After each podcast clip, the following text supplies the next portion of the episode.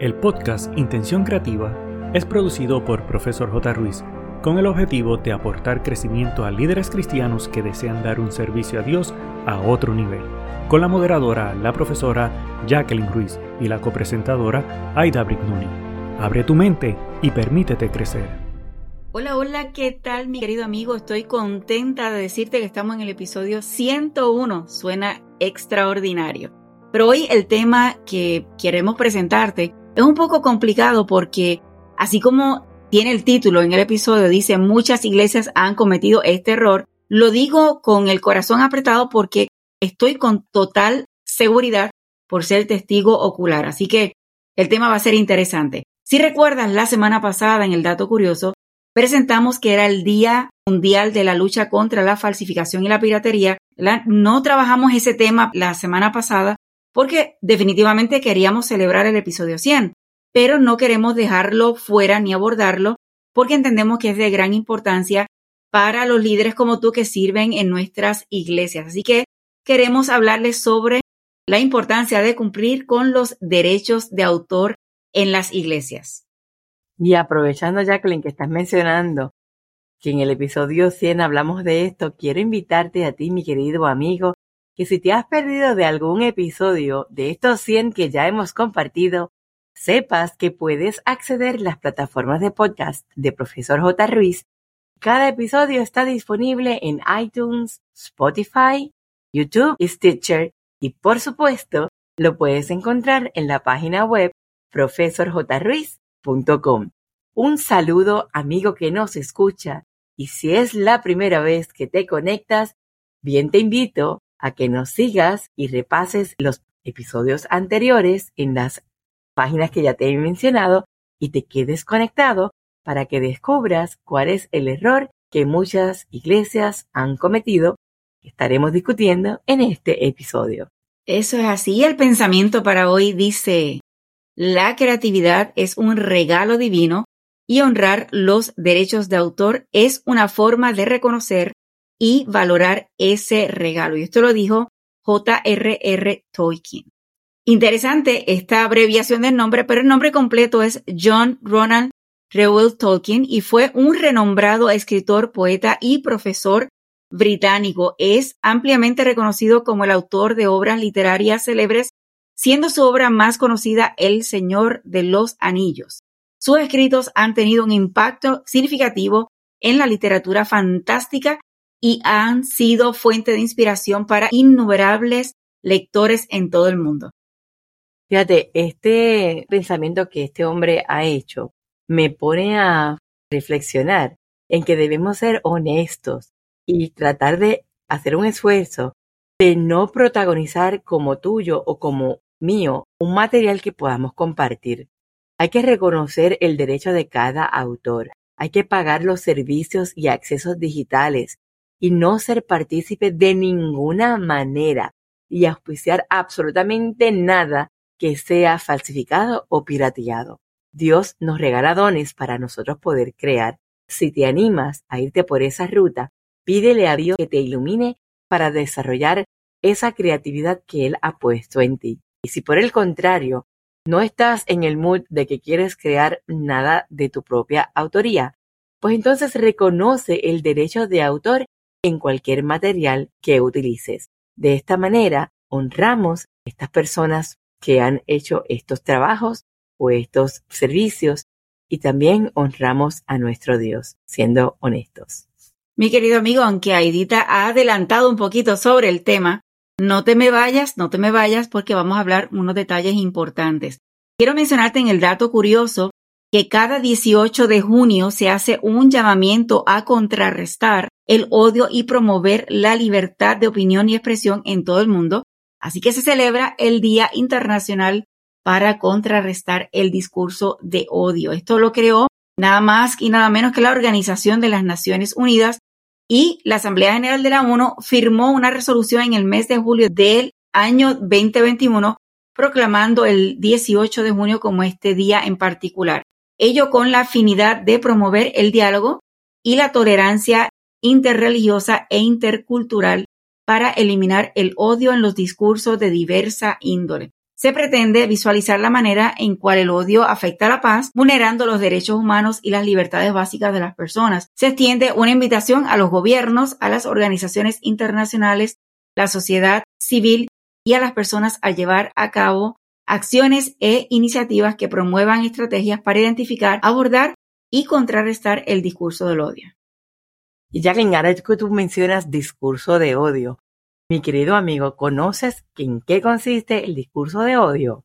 Pues bien, esto es concebido como cualquier tipo de comunicación verbal, escrita o en forma de conducta que utilice un lenguaje peyorativo o discriminatorio hacia personas o grupos, basado solamente en creencias, étnico, religión y otros aspectos. A nivel mundial, se observa con honda preocupación el aumento de los discursos que incitan a la violencia y la intolerancia, generando daños físicos, psicológicos, emocionales a las personas afectadas. Hay que aceptar que nuevas tecnologías han contribuido a proliferar este tipo de contenido a nivel global. Y no sé si te has dado cuenta que como que en las noticias está saliendo cada vez más este tipo de manifestación Así que seamos conscientes y pidámosles a Dios ser instrumentos de paz.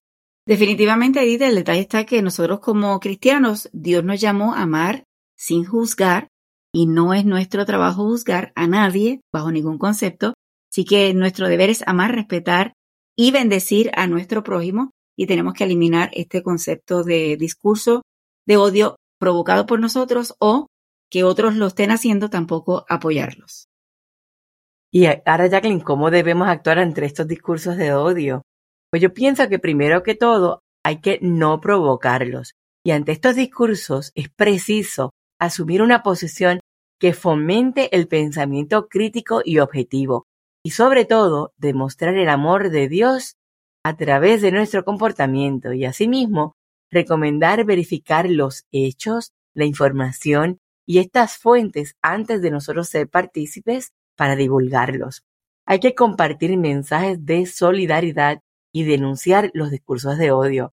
Comparte información útil e interesante sobre el Día Internacional para contrarrestar el discurso de odio en las redes sociales. Y como siempre, te compartimos los hashtags que son hashtag Día Internacional contra el Odio, hashtag No al Odio, hashtag No Place for Hate. Definitivamente. Mi querido amigo, como líderes cristianos tenemos el honor de guiar y enseñar a nuestra congregación y a menudo compartimos fotografías, videos, canciones, poemas, literatura y otros recursos en nuestras reuniones, eventos y servicios, pero alguna vez nos hemos detenido a considerar si estamos cumpliendo correctamente con los derechos de autor de estos materiales. Ya estamos entrando en el tema. Queremos compartir contigo algunos ejemplos. Imagina que hemos encontrado un himno que nos ha conmovido profundamente y creemos que será una bendición para nuestra iglesia. Sin embargo, si decidimos simplemente reproducirla o utilizarla en nuestras reuniones sin obtener los permisos necesarios o sin pagar las regalías correspondientes, estamos violando los derechos de autor del compositor y de la editorial de la canción. Esto también aplica a los libros, a los sermones, a videos, programas de computadora, fotografías que sacamos del Internet y otros recursos que utilizamos en nuestras enseñanzas.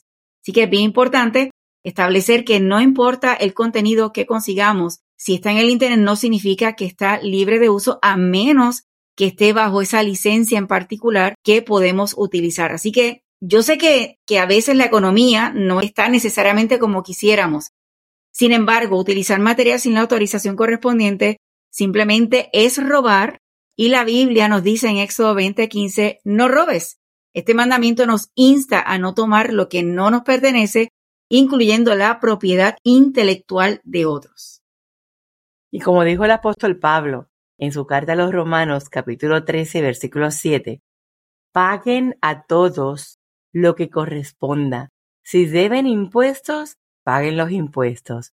Si deben contribuciones, paguen las contribuciones. Al que deben respeto, muéstrele respeto. Al que deben honor, ríndale honor. Y estas palabras nos exhortan a ser responsables y justos en todas nuestras acciones, incluyendo el cumplimiento de los derechos del autor. Además, quiero mencionarte que la palabra de Dios también nos dice que podemos pedir sabiduría y guía sobre cualquier asunto en nuestras vidas. Y lo dice Santiago 1, 5 al 6. De hecho, este es uno de mis versículos favoritos de la Biblia. Y dice, si a alguno de ustedes les falta sabiduría, pídasela a Dios, y Él la dará, y la dará a todos abundantemente, sin menospreciar a nadie.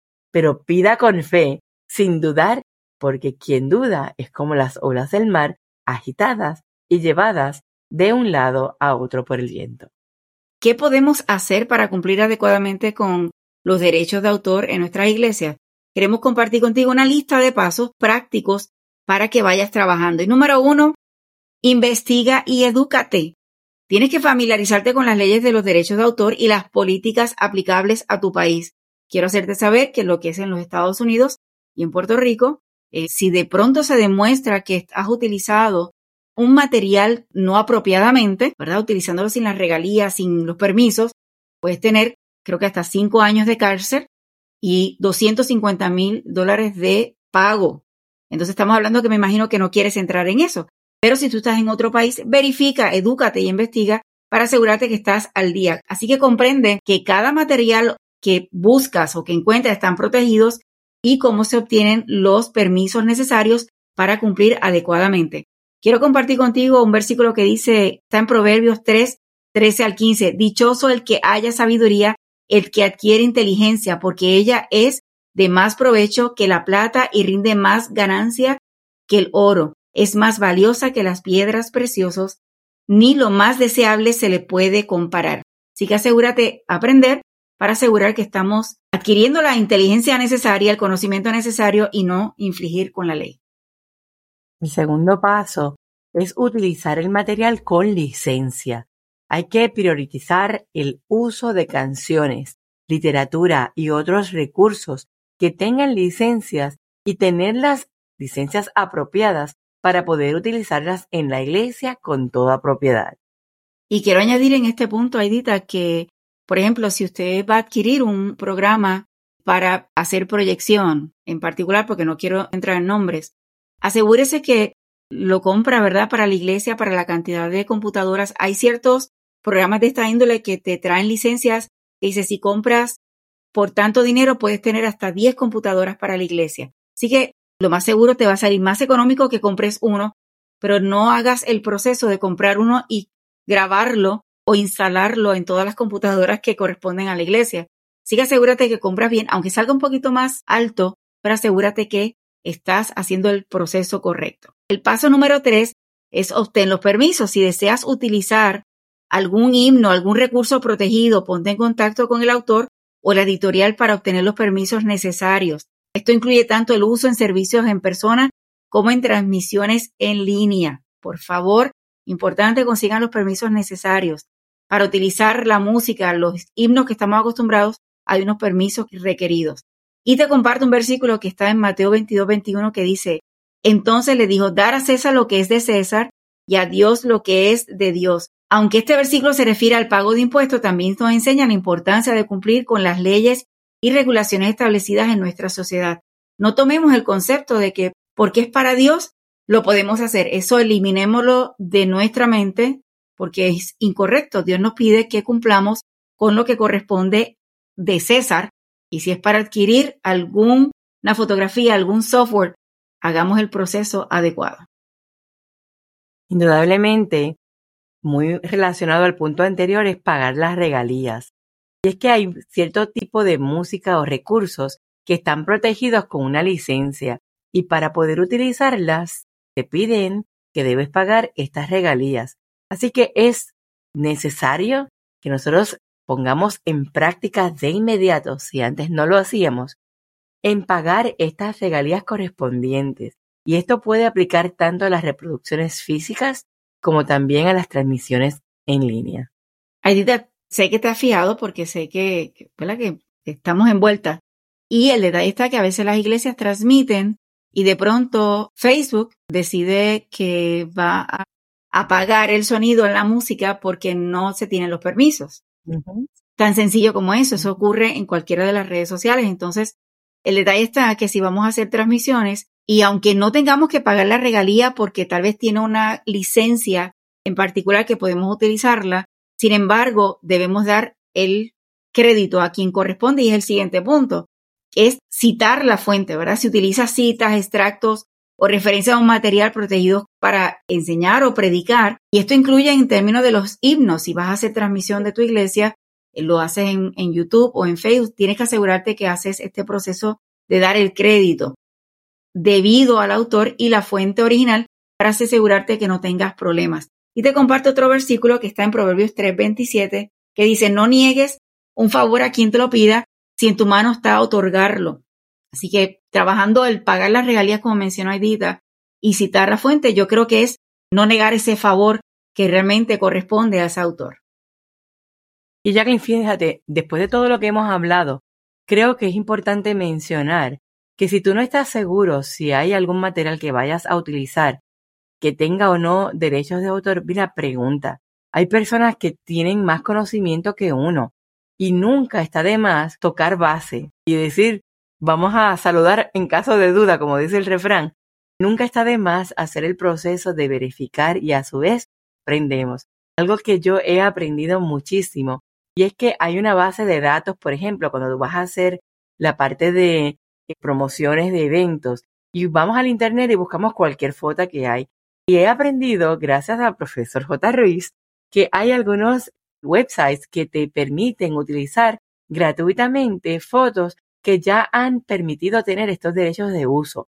Pero si tú no tienes certeza porque no estás bajando esa información o ese material fotográfico de una fuente que ya de antemano tú sabes que tienes ese derecho, pues entonces usa la creatividad y saca fotos que puedas utilizar con la gente de tu ambiente en la iglesia o en donde quiera que estés para promocionar la actividad.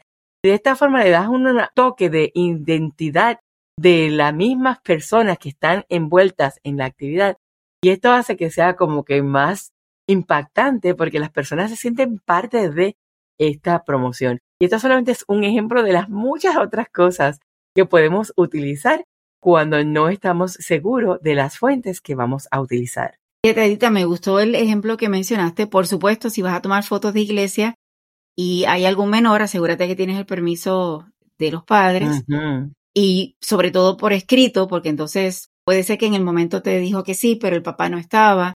Quien te dijo que sí fue la mamá, pero el papá después no está de acuerdo y tengas problemas legales. Yo creo que hay muchos recursos hoy en día, no hay excusa para estar utilizando material que no corresponde. Así que por favor no caigas en la tentación de, por ejemplo, ir a Google y escribir para buscar una foto y utilizarla como tú quieras.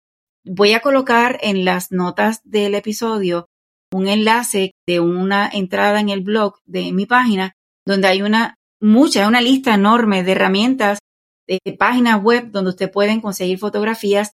Algunas son eh, formato, ¿verdad? La página web es de gratis, algo otras de pago, pero que ustedes puedan conseguir fotos de buena calidad, pero también, ¿verdad? Que tengas el permiso de uso. Así que realmente hoy no hay excusa. Además que si has escuchado sobre la inteligencia artificial, igual hay plataformas ahora. Si utilizas Canva para diseñar, puedes crear tus propios diseños con inteligencia artificial para que realmente no estarías infringiendo con la ley. Así que para mí la prioridad con este, con este episodio es que puedas entender que todo material que podamos conseguir a través del Internet tiene autor y como cristianos no queremos robar y queremos dar el honor y el crédito a quien corresponde. Así que, mi querido amigo, es vital que como líder cristiano seamos, tú y yo y cada uno de los que está escuchando, seamos ejemplos de integridad y justicia en todas las áreas de nuestra vida y sobre todo incluyendo el cumplimiento de los derechos de autor. Al hacerlo, vamos a demostrar nuestro amor y respeto hacia aquellos que dedican tiempo, esfuerzo y talento para crear contenido que nos bendice y nos edifica, ¿verdad?, a través de nuestro ministerio. Y quiero dejar saber también que te animo a que investiguen, te eduques y tomes medidas concretas para cumplir con los derechos de autor en las iglesias. Esto es sumamente importante, el obtener las licencias adecuadas, pagar las regalías correspondientes, citar correctamente las fuentes que utilizamos, Y a través de todas estas acciones, estamos siendo testimonios vivientes de la justicia y del respeto hacia nuestros hermanos en la fe y hacia aquellos que nos brindan estos recursos valiosos para nuestra adoración y enseñanza. Damos un buen testimonio haciendo estas recomendaciones. Y además del testimonio, Edita, que podamos presentar a, a nuestro alrededor, el hecho de que nosotros como líderes estemos siendo un ejemplo, vamos a crear una cultura en nuestra iglesia correcta. En cambio, si tú como pastor o como líder principal de la iglesia de pronto empiezas a hacer cosas inapropiadas, ¿qué estamos enseñándole a nuestra feligresía? Entonces debemos hacer el proceso de ser ejemplos en todo momento. Te comparto que en Romanos 13:8 dice, no tengas deudas pendientes con nadie, a no ser que la de amarse unos a otros. De hecho, quien ama a su prójimo ha cumplido la ley. Cumplir con los derechos de autor es una forma de amar y respetar a nuestros prójimos, incluyendo a los autores y creadores. Así que recuerda que el honrar los derechos de autor estamos contribuyendo a la preservación de la creatividad y el sustento de aquellos que se dedican a bendecirnos a través de su trabajo. Así que Dios nos guíe, nos conceda la sabiduría necesaria para ser buenos administradores de los recursos que Él nos ha brindado. Esperamos que en todos estos consejos hayamos sido instrumentos para darte esta información porque el hecho de no tener el conocimiento o ignorar estos hechos no nos eximen de tener que cumplir con ellos. Que el Señor te bendiga abundantemente y como siempre, ha sido un gusto estar contigo esta semana de tu servidora Aida Brignoni y de la profesora Jacqueline Ruiz.